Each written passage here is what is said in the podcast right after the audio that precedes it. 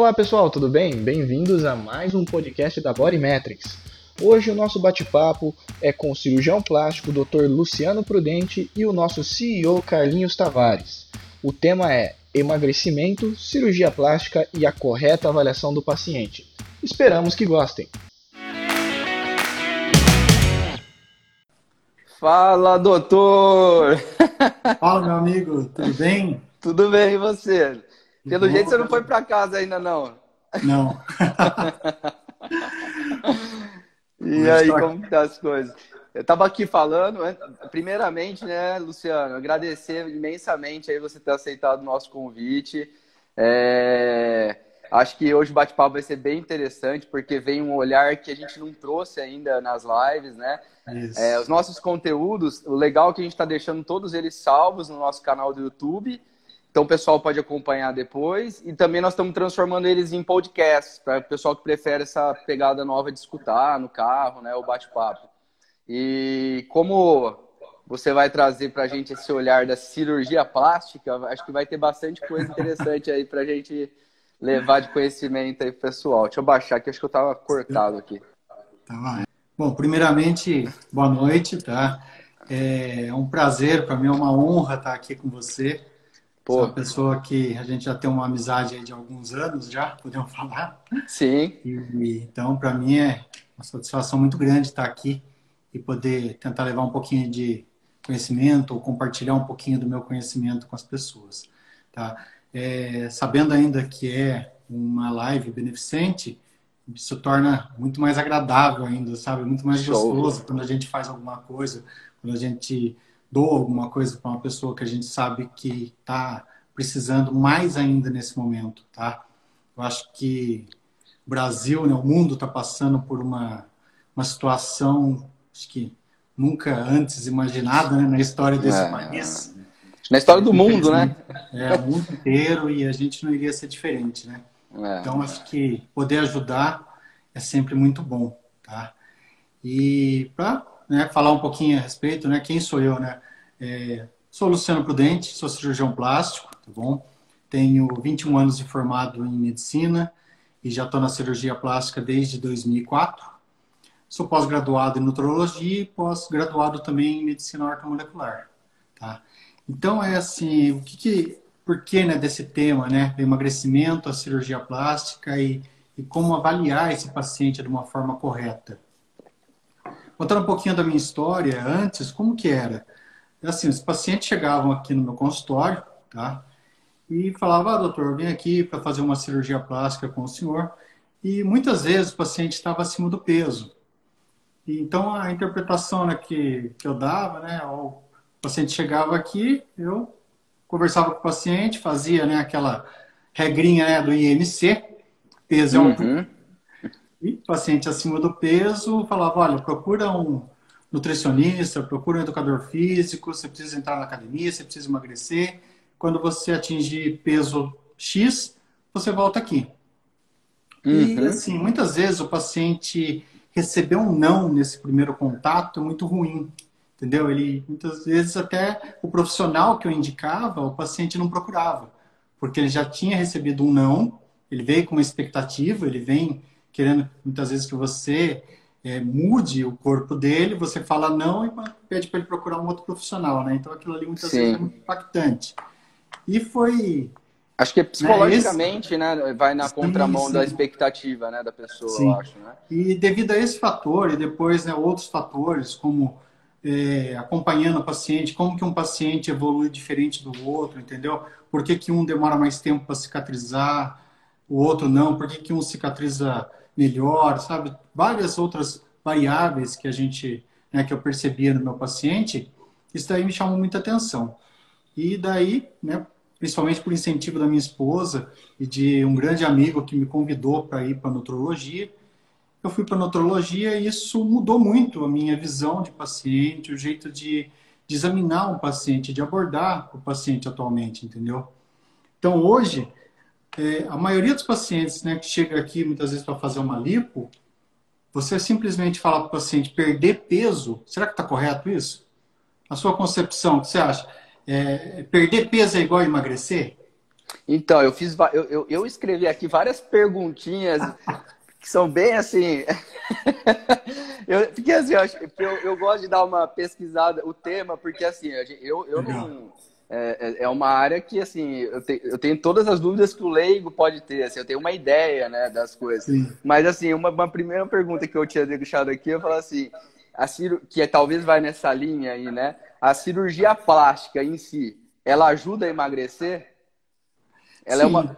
Tá. E, ela, ela só é que, assim, aí, ela, ela é uma ferramenta? Sim, ela é uma ferramenta, mas vamos lá. É diferente eu fazer meu paciente perder peso e fazer meu paciente emagrecer. Entendeu? Então a cirurgia plástica ela ajuda é, não, o paciente eu... a perder peso. exato, entendeu? é por isso que eu estou te falando.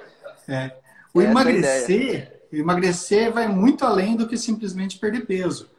É, quando o paciente perde peso, isso eu até observo, né? Observava mais ainda. Hoje em dia eu sou mais rigoroso, mais criterioso. Mas eu observava o quê? Eu falava para o meu paciente: ó, você precisa perder, vamos dizer, 15 quilos para poder fazer a cirurgia.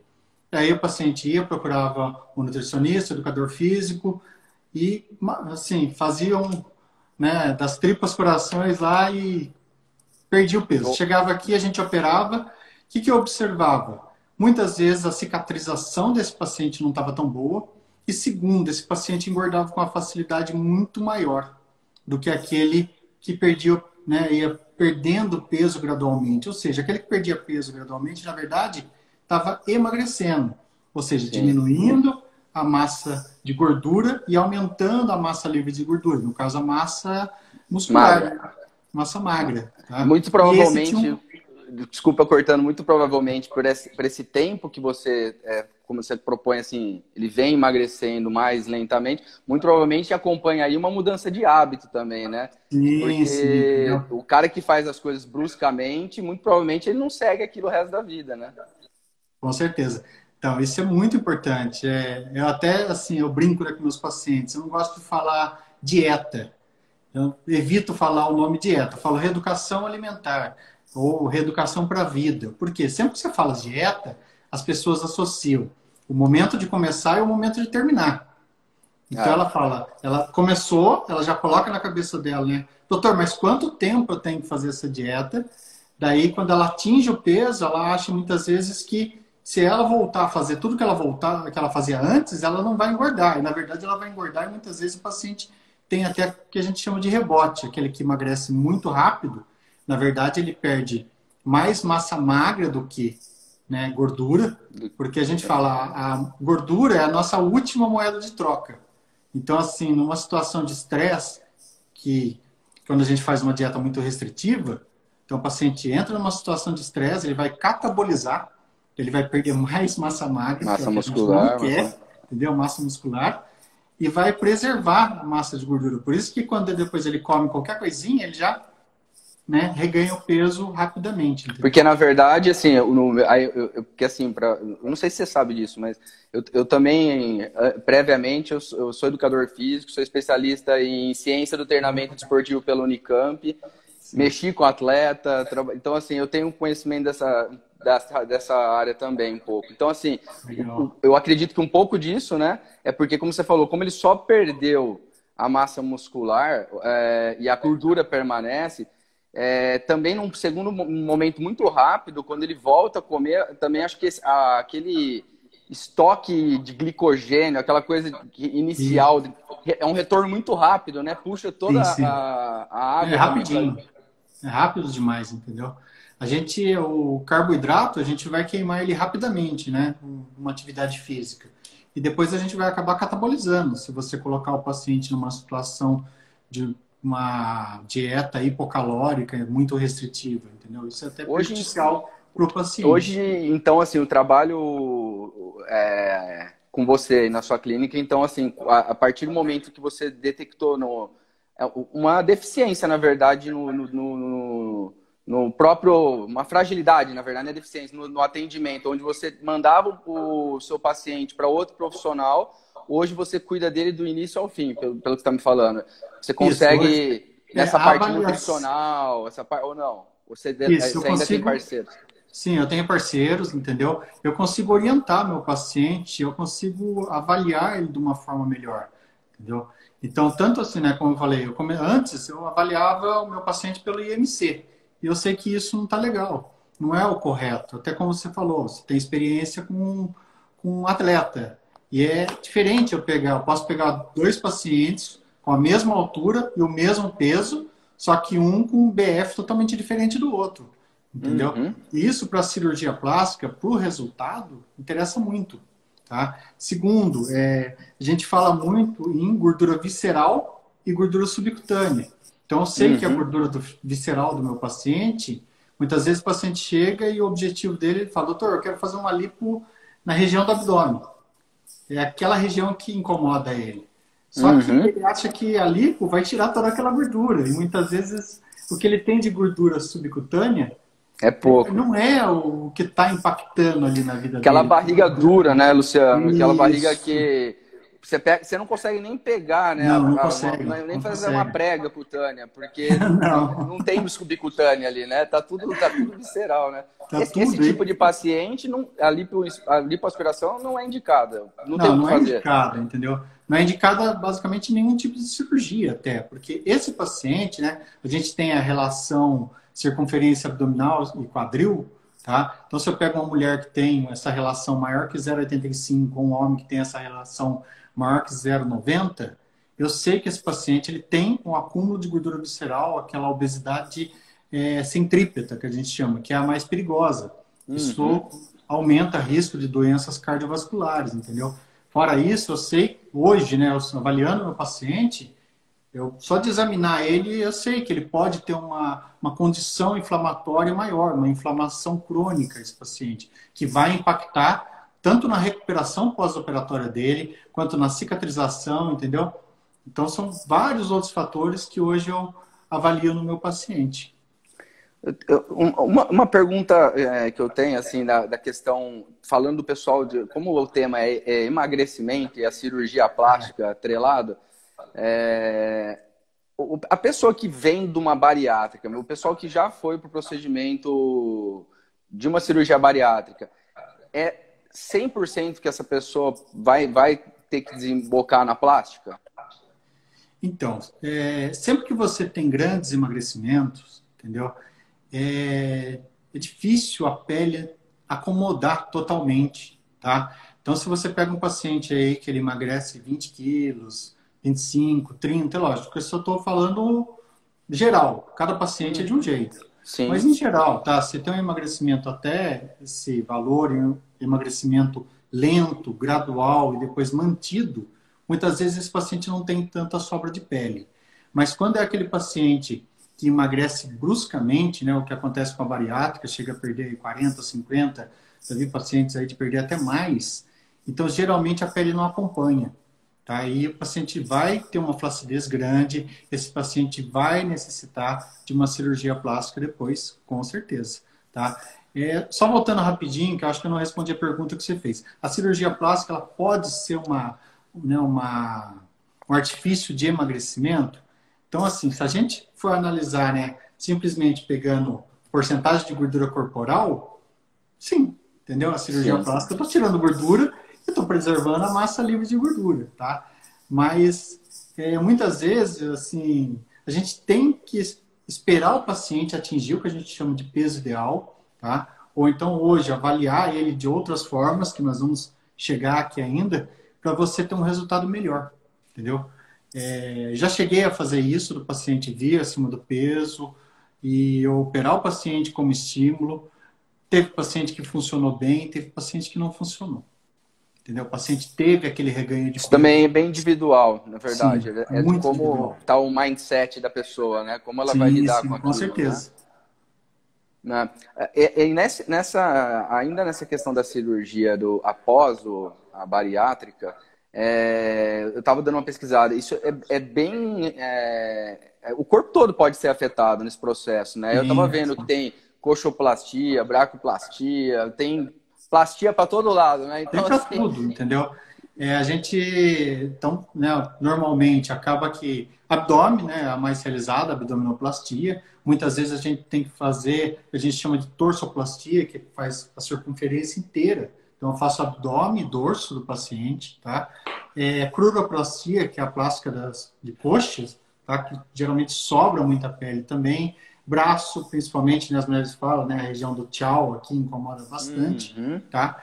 E até casos de ritidoplastia também, entendeu? A face do paciente, Ela... é, qualquer alteração de peso, você vê né, que fica aquela face meio mais flácida, uhum. mais, né? Meio, a gente fala meio chupada, né?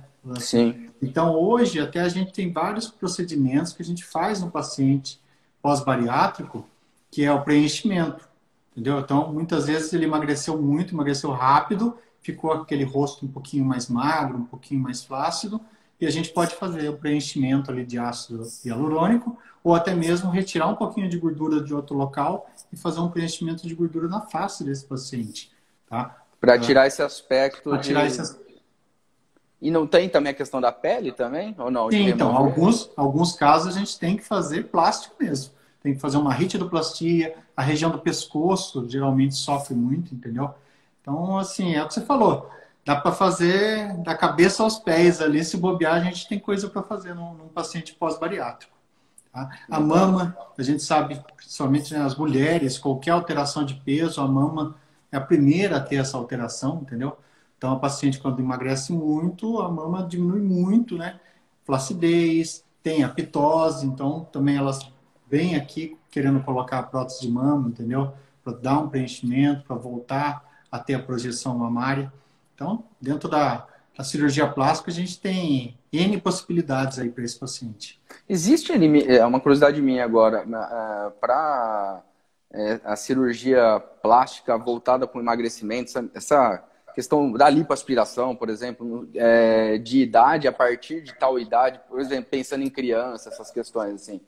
Existe então, algo, algo que a gente tem a recomendação né, da Sociedade Brasileira de não operar pacientes abaixo de 18 anos, tá? Então, ah, é... sou totalmente leigo, na verdade. É, uma pergunta é, o ideal é que o paciente adulto, já né, acima de 18, tá? Uhum. Salvo raras exceções, mas essas exceções são o quê? principalmente, é, né, caso, lá, mulher que tem uma hipertrofia mamária muito grande na adolescência. Então, existem casos que a gente até opera antes dos 18. Porque aquilo bom? pode prejudicar a estrutura da coluna, Isso, etc., é. desenvolvimento. Sim. E, então, esse caso seria um caso de exceção, entendeu? E raríssimos outros casos que a gente vai fazer antes. Exceto, lógico, uma cirurgia de orelhinha banda. Que bom que falaram ótima pergunta aí, porque eu, eu já me senti mal aqui. Eu falei, pô, como que eu não sei? é. E exceto né, cirurgia de orelha abano, que isso a gente faz em criança a partir dos seis anos de idade, entendeu? Isso praticamente né, não tem idade. Mas uma lipoaspiração, o ideal é o paciente ter ali seus 18 anos. Tá? Entendi. Até porque sempre que você é, faz uma cirurgia e o paciente está num processo de crescimento, pode ser que futuramente ele tenha que reoperar novamente. Tá? Isso Entendi. acontece até nessa situação da mama que eu falei. Tá? Existe uma, uma condição que a gente chama de hipertrofia mamária virginal e a mulher ela tem esse aumento mamário, a gente opera e muitas vezes a mama continua crescendo e essa paciente na idade adulta vai ter que reoperar. Entendeu? Então já Entendi. É o ideal é deixar ir até, o, até onde tem que ir para fazer uma vez só. Isso, para fazer uma vez só. Mas é lógico, tudo vai, né? O paciente, imagina uma menina de 15, 14 anos com uma mama de mais de um quilo de cada lado, entendeu? Isso é complicado. Se incomoda. Chega, chega, nesse, chega nesses níveis? Chega até mais. É, e judia, também, né? Judia Acho que é, paciente, aí é melhor, é melhor, é melhor ela ter um período de autoestima e, e, e, que ela passe, e que faça de novo lá na frente do que ficar sofrendo 4, 5 anos e ficar em uma depressão, sei lá o Sim, que. com certeza. Ainda mais uma adolescente, imagina o quanto isso é impactante, né? Sim, então, com certeza. a gente tem que pesar, considerar sempre isso. Entendeu? Com certeza. E aí, eu tô, tô, tem umas coisinhas aqui. Bora, vai, vai falando. Aí, eu ia falar um pouquinho de, com relação a, ainda à avaliação do paciente, né? É, então, eu falei, antigamente, como que eu avaliava o meu paciente? Só com relação a peso e altura, tá? Mas a gente sabe que isso não, não é ideal para todos os pacientes.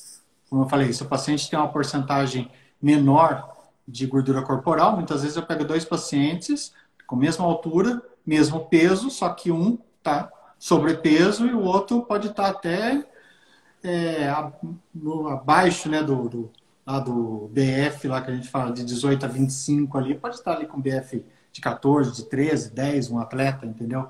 Então a gente não uhum. pode avaliar esse paciente só pelo peso e altura. Considerando os outros métodos de avaliação né, que a gente tem, a bioimpedância também é um método interessante, tá?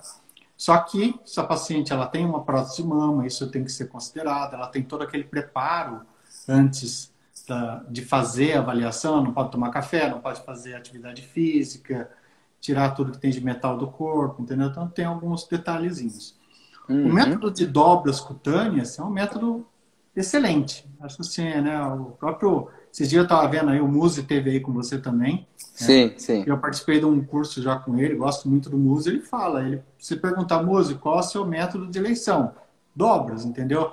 Mas a é, dobras, ela é, né, tem que ter o um profissional que saiba fazer aquela avaliação, entendeu? Porque senão você. Sim. É, e, e, e, aí, assim, é, é tem, tem todos os métodos, eu acredito que tem prós e contras, na verdade. Sim, né? sim. É. É, o, a, a do, as dobras, por exemplo, um contra para esse público, no caso que nós estamos falando, o Muse mexe muito com atleta, né? Então ele mexe sim. muito com bodybuilder, o pessoal sim, mais sim. fitness. Aí esse público, a dobra vai bem. Agora, Isso. você não pega a dobra de um cara obeso. Como que você faz para pegar uma coxa de um obeso, um abdômen? Você não consegue trabalhar com a de então, é. então assim, tem a, já tem uma limitação aí de, de, de método, né? E, e assim vai, né? Sim. E, é, então, e é legal. É. O método, sim, o método de... Chegando né, no, no Body que eu queria falar, que eu utilizo o Body Metrics também, você sabe disso. Tá? Lógico. Tá aqui, ó, do meu ladinho aqui. Agora, Lógico deixa eu, falar, mas... É nosso é. cliente, né? É nosso amigo primeiro, mas é cliente também. Eu sei. Mas aí eu falo, é, o, o, a dobra eu teria que ter um outro profissional aqui para fazer por causa do, do, tempo, tudo, entendeu? Como você falou, um paciente que está obeso, muitas vezes a gente nem, nem vai adiantar, eu nem quero fazer ali as, as obras cutâneas dele. Eu faço ali medida circunferência quadril, já falo para ele, ó, você tem que emagrecer para poder operar e por todos os outros N fatores que eu expliquei. Mas muitas vezes, né, o body mass é uma coisa interessante que nós já conversamos, né? Até estou te devendo aí um trabalho disso. Mas é a utilização do body metrics no paciente pré-operatório e pós-operatório da lipo. É, é tá? esse aí é, o, uma coisa bem interessante. É, o body metrics é fácil né, do manuseio dele, é um método rápido, tá? Assim, depois que você pega a prática, eu faço hoje os sete pontos aqui em 15, 20 minutos, ou até menos, entendeu? Dependendo do paciente. Mas o que é interessante para mim? Muitas vezes, se eu pego um paciente que eu vou fazer a lipo, e eu quero né, mostrar, quero comparar para ele, né? Porque a gente falou, bom, muitas vezes o paciente não questiona, doutor, o senhor lipou tudo que tinha aqui, entendeu? Ah. Então, a gente faz o body metrics antes da cirurgia. Ali eu vou ver camada muscular desse paciente, eu vou ver a camada de gordura desse paciente e após a lipo, depois do período de cicatrização, a gente faz de novo ali, mostra, olha, tá vendo como reduziu, entendeu? Então achei essa ferramenta bem interessante. É, acredito que já vários outros colegas da cirurgia plástica daqui a pouco vão continuar, vão começar a utilizar essa ferramenta também. Tá? Não tenho dúvida. Acho bem interessante. E, e, e eu acho muito legal essa sua visão, porque assim dentro da plástica, eu, eu, vou ser bem sincero, você é um dos pioneiros, assim, que, que chegaram até nós, assim, dentro da cirurgia. Lembra a gente conversando sobre isso? Você falou, poxa, até vai de encontro esse caso que a gente falou no início da live, né? Daquele, daquela pessoa, daquela mulher que tem aquela barriga meio visceral, meio subcutânea, e muitas vezes fica insatisfeita com o resultado, né? E, e, e aí a, a ferramenta vem para auxiliar, né? Até talvez na pré cirurgia, antes da cirurgia, porque você consegue talvez mostrar o que você vai retirar, né? Sim, sim. E, e, e de repente fica mais claro para a pessoa entender o, o que vai ser feito e não questionar, talvez não ficar insatisfeita de repente, porque ela sabe que a proposta era aquela, né? Sim. É muita. É, hoje, né, na avaliação também, por exemplo, se você chega uma paciente aqui, ela faz uso de anticoncepcional então, a gente, na hora do exame físico, veja ali que a paciente tem um acúmulo maior, principalmente na região do tríceps, na região de culotes, entendeu? Então, muitas vezes ali a gente passa o aparelho e fala, olha, tá vendo o quanto que você tem de, de gordura nessa região, entendeu? A gente vai conseguir reduzir bastante. Passar de novo, fazer novamente no pós-operatório, o paciente vê, né? Nossa, realmente o doutor lipou ali mesmo, entendeu? Uhum. Então, acho que é uma ferramenta bastante interessante, sim. Tá? Vai dar... Vamos divulgar mais, vamos levar isso para Vamos levar para o congresso da Sociedade Brasileira. Que vai ser em 2021, porque esse ano, esse ano acho que não acontece mais congresso nenhum. Cara, ah. impressionante. Eu, na verdade, você tocou num assunto que assim, o pessoal está desesperado. Assim. A gente tinha esse ano tinha 18 eventos fechados. É, a gente não fez nenhum até agora. Então, assim, já foi adiado alguns cancelado alguns e não se sabe dos outros, né? Porque cada vez que prorroga esse período, o pessoal vai ficando mais aflito. Na verdade, impactou diretamente um setor, né? Não só é, a gente como empresa, né? As empresas que são várias que expõem, né? Mas o, as promotoras, né? As empresas que acaba que a gente, as sociedades médicas, porque quem cuida do de repente de um congresso da Abram ou do Horto, é muito a sociedade que está por trás, né? E eles, uhum. todo mundo vai sofrer esse ano com isso, não vai, vai ser difícil de, eu não sei se, qual que é a sua percepção disso? Você acha que, como médico agora, você acha que isso aí vai avançar até que o pessoal não tá, tá descrente, eu, tô, eu já tô descrente, já, eu já não tô mais, eu já não tô, minha fase de ficar pensando, ah, daqui 15 dias, daqui 15 dias, eu já resolvi voltar a trabalhar e ficar, e ficar fazendo o meu, esperando que as coisas melhorem. Mas a gente não tem muita perspectiva, né, Luciano? Olha, Carlinhos, infelizmente é desanimador, né? Se a gente liga o noticiário, cara, eu tô. Eu já parei de assistir televisão. Eu larguei de assistir não, televisão. Não, é, não dá. Assistir, entendeu? É, eu trabalho com isso, né? Eu sou médico. Então é lógico, a gente tem que prezar pela vida das pessoas em primeiro lugar, tá? Mas em alguns pontos eu não concordo com como foi feito tudo isso, como foi planejado. Eu acho que faltou planejamento, tá? Isso dos nossos governantes, entendeu? É, infelizmente, eu sempre falo, a saúde só é lembrada no Brasil em cima de palanque. Só em época de eleição.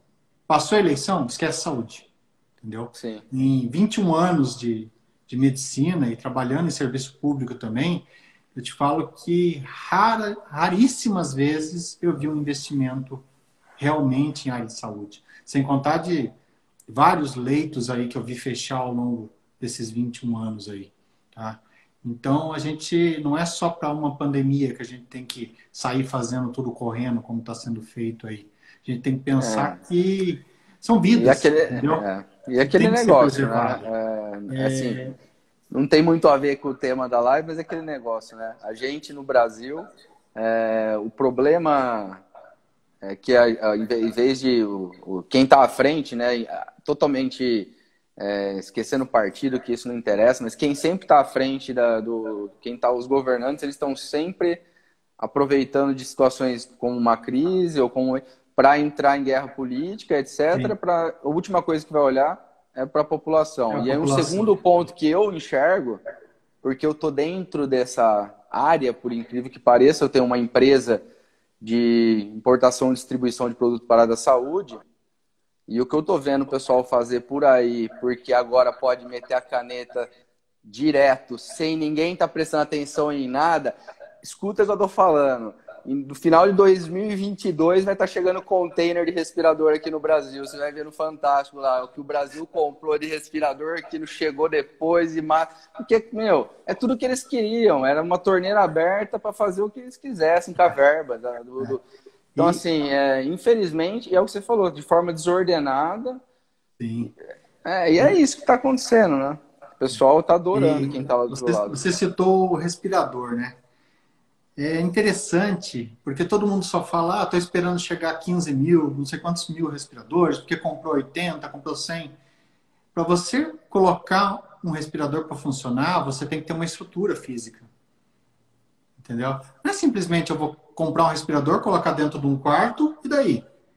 Quem que vai manusear esse respirador? Eu tenho uma rede de oxigênio suficiente no meu, no meu hospital ou onde eu vou colocar isso para funcionar? eu tenho profissionais capacitados a trabalhar com isso, tá? Esses dias eu vi aí que ah, vão é, acelerar a formatura de estudantes de medicina para colocar, é, para colocar na linha de frente, sabe? É, são tantas coisas assim que eu acho que tem que ser mais melhor planejada, entendeu? Quem sou eu para estar tá falando disso, mas são coisas é, que a gente observa, entendeu? Não é tão simples assim. Colocar, é, nunca se investiu, né? Como eu falei, nunca se investiu em em saúde no Brasil e também, infelizmente, nos últimos anos o ensino caiu muito, entendeu? Sim, eu dou aula para alunos do sexto ano de medicina aqui da Faculdade de Taubaté e né, sempre que eu pego uma turma, eu né, ali a gente mentaliza ali, né? A gente queira ou não, você compara um pouquinho, né, com as outras turmas, entendeu? Que passaram e até compara com a minha formação, entendeu? E infelizmente o ensino ele caiu muito no país. Então, hoje, você pegar um recém-formado de medicina e colocar ele ali para combater uma pandemia, você está colocando a vida dele em risco até. Tá? Então, isso tem que ser muito bem pesado, muito bem pensado pelos nossos ilustres governantes. Entendeu? Sim. É, colocar um monta a UTI e coloca uma pessoa que não sabe, não tem experiência com paciente grave. É, não vai a hora que você estava a hora que você estava falando do, do, respirador, eu imaginei, não sei se tem a ver. Um respirador, ele dependeria de um leito também, né?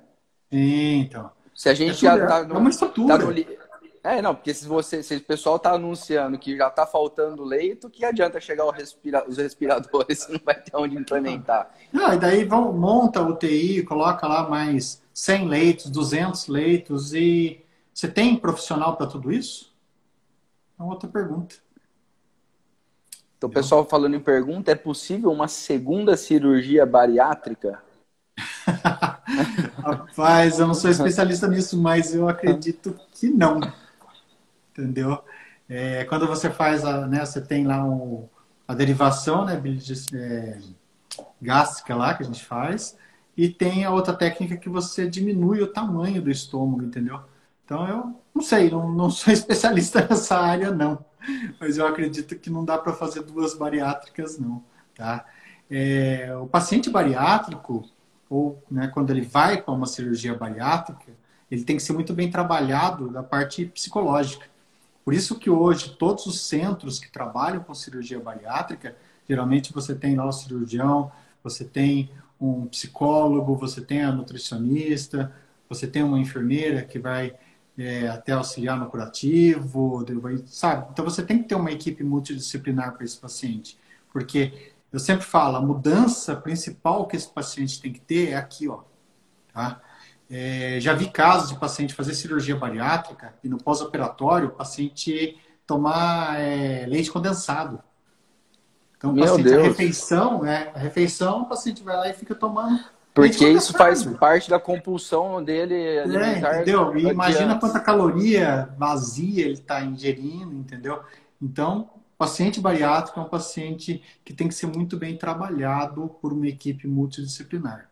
Tá? Não dá para fazer a cirurgia e deixar ele lá, olha, você operou, agora você vai emagrecer. Não é bem assim, entendeu? E é um paciente que tem que ter um constante acompanhamento principalmente porque é um paciente que geralmente ele tem deficiências nutricionais, tá? É um paciente que cicatriza mal.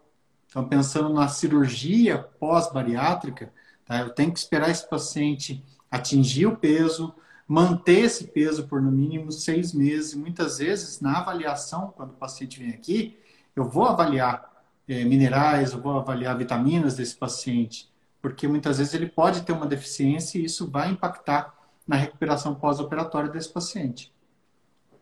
E isso, é, vi, você já comentou algumas vezes desde o início da live a questão da cicatrização. O que, que o que, que, impacta na má cicatrização, seja na plástica, seja o que, que define, assim, existe alguma algo que pode definir uh, se, se, se, a pessoa está de repente com, com é, algum nutriente embaixo, ou não sei, algo que possa piorar a cicatrização, enfim. É, Sim, é, é, levado em conta alguma coisa nesse sentido ou é simplesmente da pele da pessoa e, e enfim? Não, o paciente, se ele tiver com deficiência de algumas vitaminas, vitamina, por exemplo, vitamina C, vitamina D, isso aí pode impactar na cicatrização desse paciente. Ele pode demorar mais para cicatrizar, entendeu? Isso né? E outros Porque na época que eu tinha eu tinha clínica, eu tive clínica também, né? Multidisciplinar, é. né?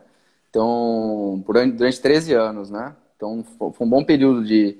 E, e eu me deparava muito no setor de avaliação com pacientes que tinham passado por procedimentos com umas cicatrizes que eu preferia ficar do jeito que eu era antes, mas é como se fosse assim, uns cordões dessa largura de fora a fora no abdômen, preto, assim, roxo, e aquilo não sumia nunca, porque eu acompanhei pessoas assim durante anos.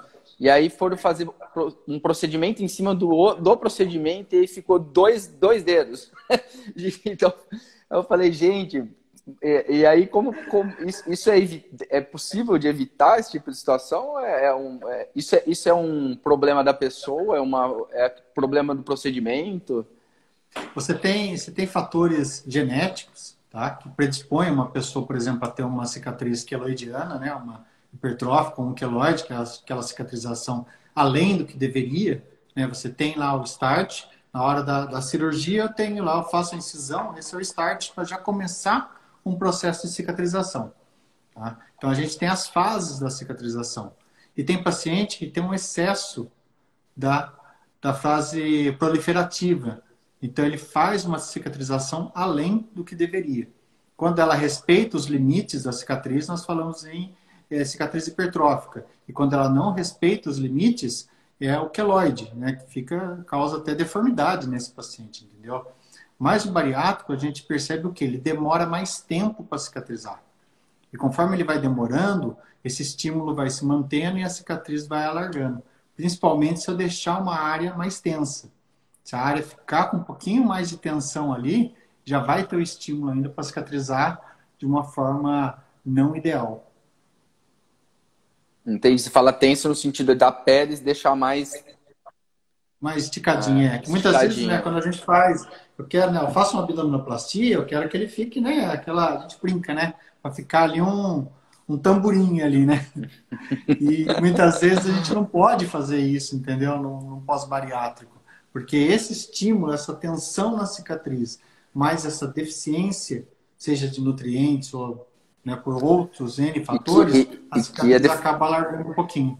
A deficiência de nutrientes está totalmente ligado ao procedimento mesmo, né? Porque não consegue absorver sim, sim. também, né, Essa, essa redução, às vezes, do estômago, etc., limita né, essa absorção, né? Por isso que também eles têm, eles também têm o processo de sarcopenia elevadíssimo, né? Porque não... É um paciente que né, ele tem que, no, no pós-operatório, ele tem que ser tratado, muitas vezes é, tem que repor vitamina ou tem que tomar vitaminas para o resto da vida entendeu? minerais.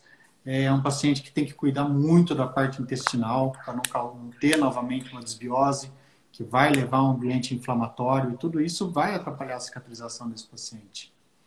Entendi. Vamos ver essas perguntinhas que tem aqui fixadas. Vou abrir aqui para ver o que perguntaram.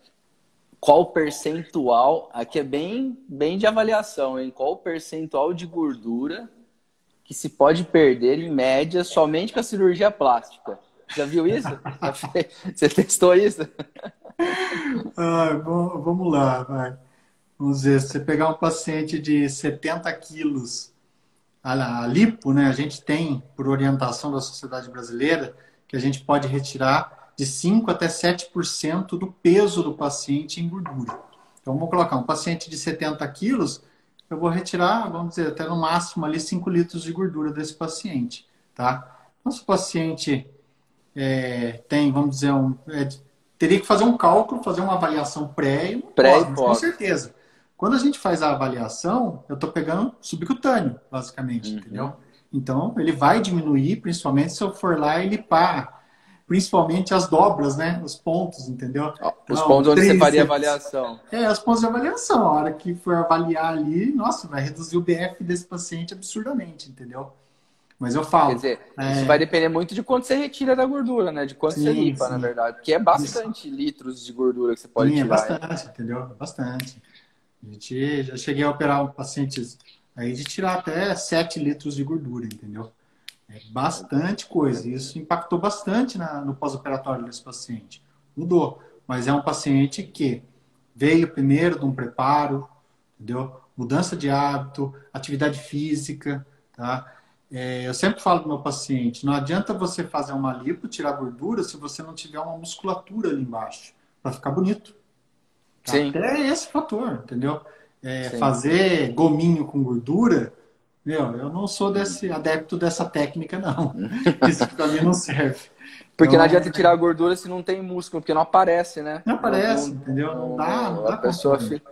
ah. Então é você preparar, por isso que eu falo que hoje, unindo a plástica, a nutrologia, a ortomolecular, eu consigo preparar melhor até meu paciente, fazer a cirurgia numa condição mais saudável desse paciente, até com menos risco para esse paciente. Eu sei que operar um paciente que está é, obeso, que está inflamado, eu aumento o risco cirúrgico desse paciente, eu aumento o risco de complicação. Não só falando agora em cicatrização, mas falando em fatores tromboembólicos, entendeu?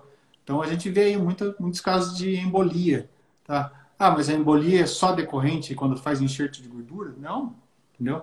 Poxa, eu tenho anos aí fazendo enxerto de gordura, graças a Deus, nenhum caso de embolia ainda. Tá? Então, fazendo o quê?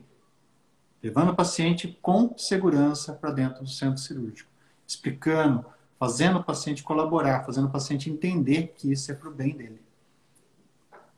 E, e, e, ainda eu acho que isso vai sempre de encontro aquilo que a gente falou, da mudança de hábito para o sucesso pós-cirúrgico, né? Sim, Não sim, só é pré, mas. Porque uh, o que a gente mais vê, o que eu mais via na clínica lá, que, que era voltado para atividade física e tudo, era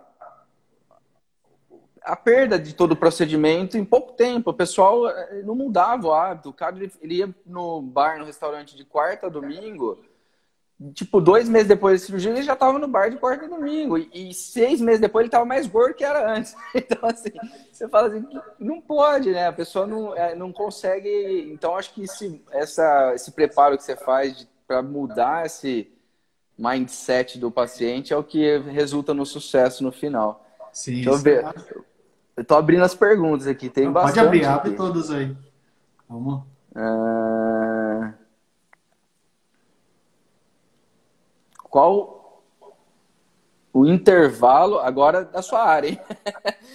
qual o intervalo para uma segunda lipoaspiração? Agora tem, fez a lipo, quer fazer de novo. Ai, cara, contar, contar um fato, um fato interessante. O pessoal que tá, cirurgia... tá, assistindo tá querendo fazer a plástica, eu tô achando. É. Eu fiz cirurgia plástica em São José do Rio Preto, tá? Uma cidade que eu tenho aí próximo de você até. É. Cidade, São José do Rio Preto é, é a cidade da família toda da minha esposa é de lá. Sério, é uma cidade maravilhosa, uma, uma, das melhores cidades do, acho que do interior do estado de São Paulo, com certeza. Tá? E depois que eu acabei, eu fiquei lá ainda um tempo, né, com um grande amigo lá. E um caso interessante, tinha uma paciente, né, que era mãe e filha, e elas faziam lipo todo ano. Meu então, Deus! É, então elas, assim, elas vinham, fazia lipo, daí comia tudo que tinha vontade, depois vinha de novo, fazia outra lipo, entendeu? Então é, é o ideal? Acho que não, entendeu? É o que eu falei hoje. Naquela época eu até falava, ah, legal, né? Tô, tô operando, né? Mas hoje eu mudei esse meu conceito, entendeu? Eu acho que o paciente fazer uma lipo, duas lipo, mas quando você começa a exagerar nesse volume aí, eu acho que, opa, vamos, vamos trabalhar Porque... um pouquinho, vamos conversar, vamos. Sabe, Porque aí vai na, na contramão da saúde. É isso que eu ia falar, vai na contramão da saúde. Porque o que está acontecendo com aquele organismo nesse meio tempo que ela não faz nada para ir lá limpar de novo, né? É. Cuidando do organismo que ela não está, né? Ela não está ah, se cuidando. É. A gente sabe que a obesidade, ela tem que ser, ela é uma doença, né? Eu acho que hoje uma das principais doenças no cenário mundial, tá? Se a gente pegar aqui no Brasil, mais de 50% da população brasileira está acima do peso. Desse total, 20% já são obesos, já tem algum grau de obesidade, entendeu? E isso é muita coisa. Lá nos Estados Unidos, a gente sabe que é mais de 70%, 80% da população acima do peso. Então, é, isso impacta muito no nosso sistema de saúde. Entendeu? É um problema de saúde pública mesmo. Né? Saúde pública, totalmente. Então, assim, quantos pacientes estão diabéticos? Quantos pacientes estão hipertensos? Entendeu? Quantos pacientes têm alterações vasculares? Tá? Pela obesidade, pela hipertensão, pela diabetes. É um conjunto. Entendeu? Então, o paciente ele começa a ganhar peso, uma alimentação errada, ele se torna um paciente inflamado, ele vai levar e vai desenvolver uma diabetes, esse paciente vai evoluir com uma hipertensão, né? Fora outros problemas, entendeu? Que ele pode ter. Problemas que é articulares. Sintomas da síndrome entendeu? metabólica, né? Isso, perfeito. Você chegou onde eu ia chegar, síndrome metabólica.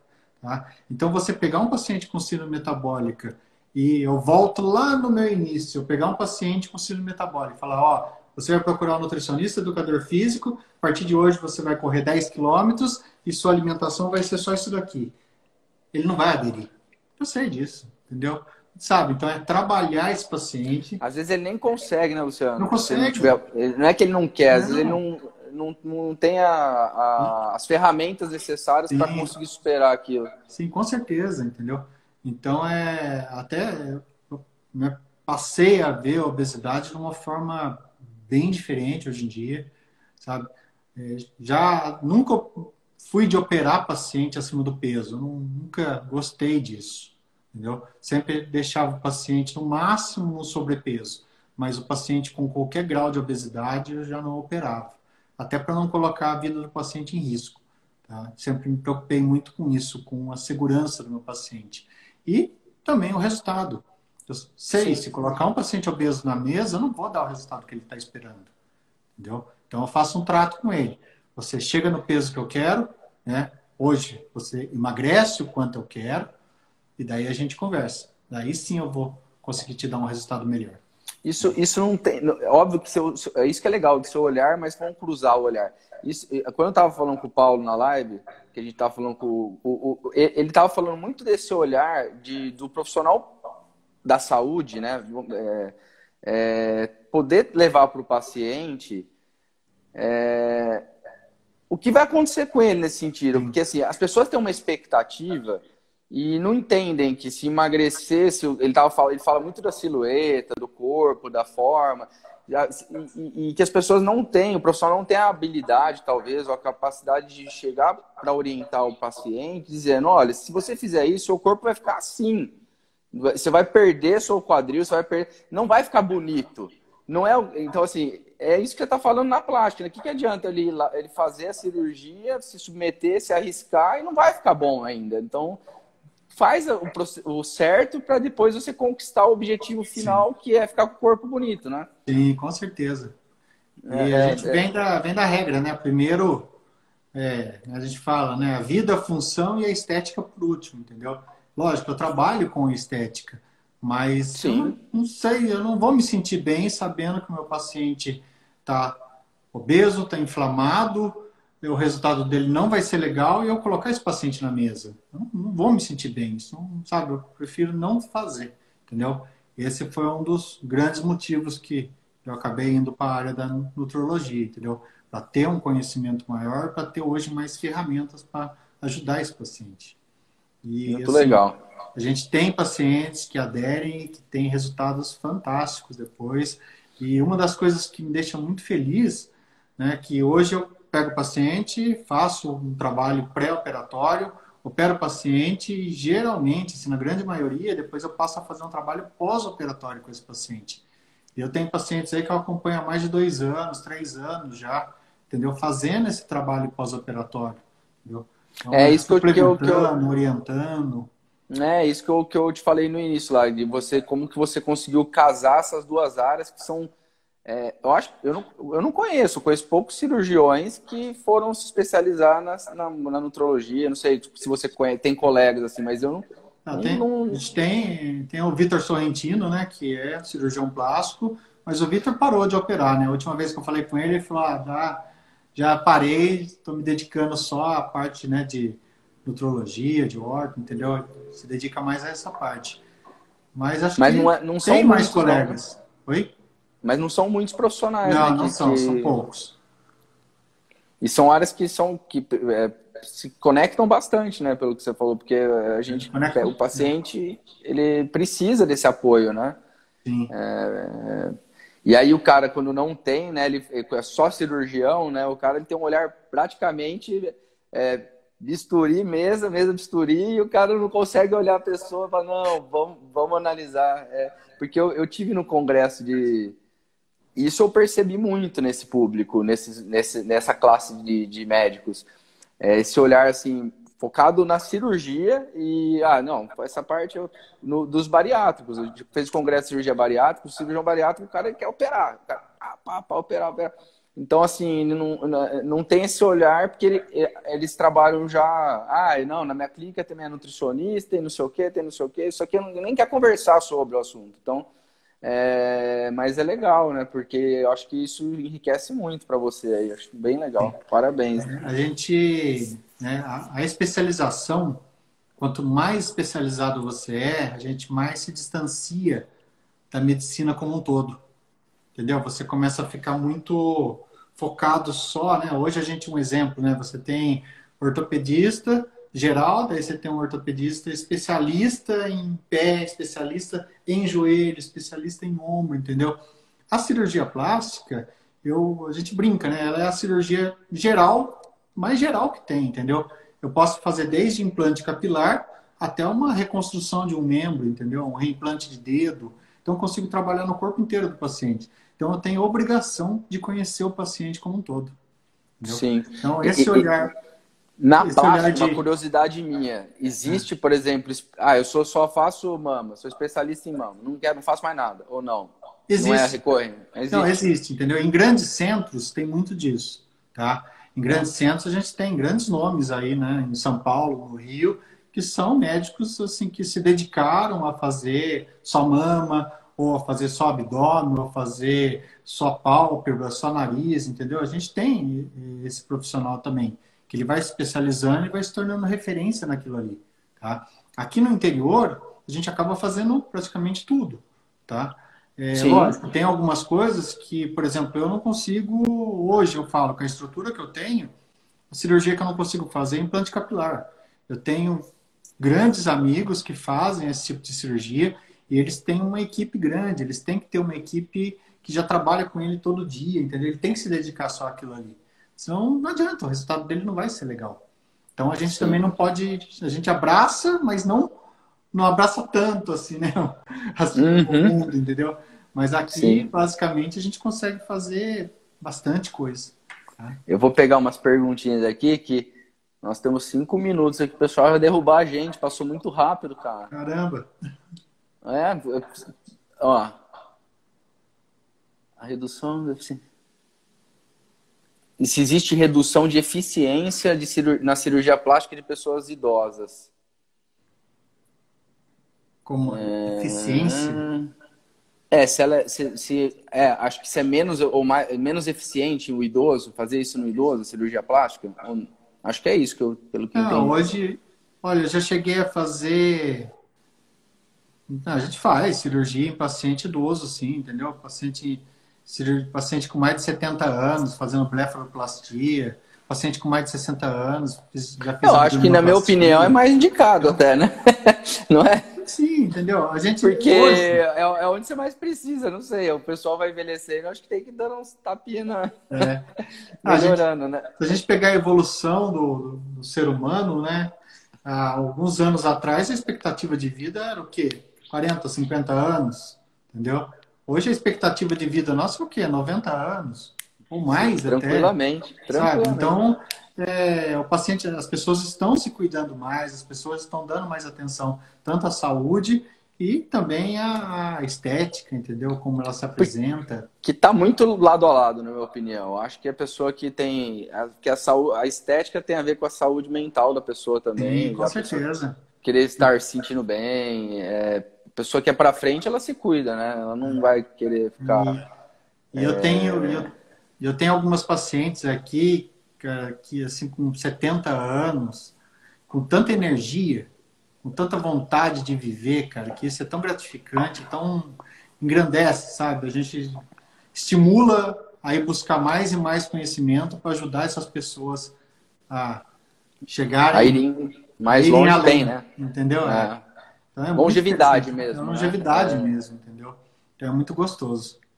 Que, é, que acho que é, é o envelhecer bem, né? Sim, com que certeza. É que... ah. é, não é o quanto tempo você vai sobreviver, é o quanto você vai realmente viver. Eu acho que essa, isso que tem que ser muito importante, isso que tem essa mensagem que as pessoas têm que ter na cabeça. Você quer chegar aos 90 anos como? Tem até um Sim. vídeo bem interessante que passa né, a mesma personagem com uma idade avançada. Em um vídeo ele está na cadeira de roda, no outro ele está correndo. Não sei se você já viu esse vídeo. Não vi, é um esse eu não bem vi. Bem bacana, cara. Assim, vai mostrando lado a lado um paciente mais debilitado e um paciente, sabe, uma saúde de ferro. É bem interessante, é um vídeo impactante. Deixa eu ver se eu acho aqui na, na meus vídeos aqui. Eu te Manda para mim. Ó, eu não sei se dá tempo da gente responder mais uma aqui, que perguntaram agora, passou aqui. Em caso de cicatrização ruim, ó, o pessoal passou muito rápido, hein, Léo? Para, valeu da companhia aí. É, em caso de cicatrização ruim, é, usar uma cola específica, umas perguntas que eu tô lendo aqui. Sim, a gente cola. tem cola biológica, tá? É, hoje a gente tem vários artifícios, entendeu? Mas é, a dica que eu dou, o paciente bem nutrido, o paciente não inflamado, ele vai cicatrizar melhor, seja com ou sem a cola biológica. Show. Então, acho Olha, que eu respondi vou... o que eu queria. Cara, quero agradecer muito. Falta 40 segundos aqui, eu quero agradecer. Quero agradecer muito esse momento aí, foi bem bacana. Voou, de verdade. Eu, eu nem acredito que passou uma hora assim voando. E agradecer demais você ter aceitado o seu tempo. Eu sei como, apesar que a gente acha, né? O pessoal acha que na quarentena não está corrido, mas eu sei que está todo mundo corrido, trabalhando. E vamos mais para frente, vamos marcar outras. Com certeza, meu irmão. É, eu que tenho que agradecer muito a oportunidade, tá? E pode contar comigo aí sempre que precisar. Será Tamo sempre um junto. prazer. Tamo juntão. Um grande abraço para você aí, cara. Um abraço para toda a família. Vamos derrubar a gente. Se Valeu. cuida, fica com Deus aí. Obrigado por ter acompanhado nosso conteúdo. Não deixe de nos seguir nas redes sociais e se inscreva em nossa newsletter para receber todas as novidades do nosso blog. Aproveite também e faça parte do nosso Telegram e receba conteúdos diários. Até a próxima!